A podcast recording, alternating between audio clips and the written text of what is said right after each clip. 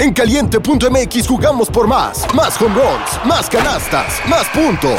Vive cientos de deportes durante todo el año y los mejores eventos en vivo. Descarga la app, regístrate y obtén mil pesos de regalo. Caliente.mx, jugamos por más. Más diversión. Promoción para nuevos usuarios de GOV de GGSP 40497, solo mayores de edad. Términos y condiciones en caliente.mx.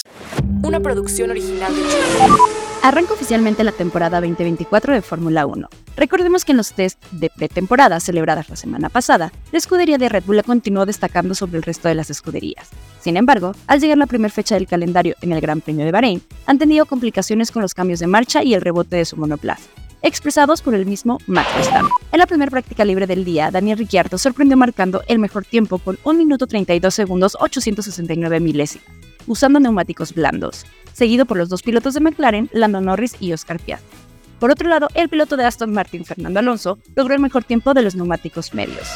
En la segunda práctica, Lewis Hamilton de Mercedes marcó el mejor tiempo con 1 minuto 30 segundos 374 milésimas, seguido de George Russell y Fernando Alonso. Esta práctica fue relevante para las escuderías, ya que tuvo las mismas condiciones que la clasificación y la carrera en cuanto a horario y clima esperado. En tanto, el piloto mexicano Checo Pérez de Red Bull terminó en doceava posición en la práctica libre 1 y en la décima posición en la segunda tanda del día. La práctica libre 3 y la clasificación de la carrera se llevará a cabo el día viernes 1 de marzo a las 6.30 am y a las 10 am respectivamente. Para más información de la temporada 2024 de Fórmula 1, te recomiendo seguir las redes de arroba salma-del toro en Instagram y en X. Informó Salma del Toro.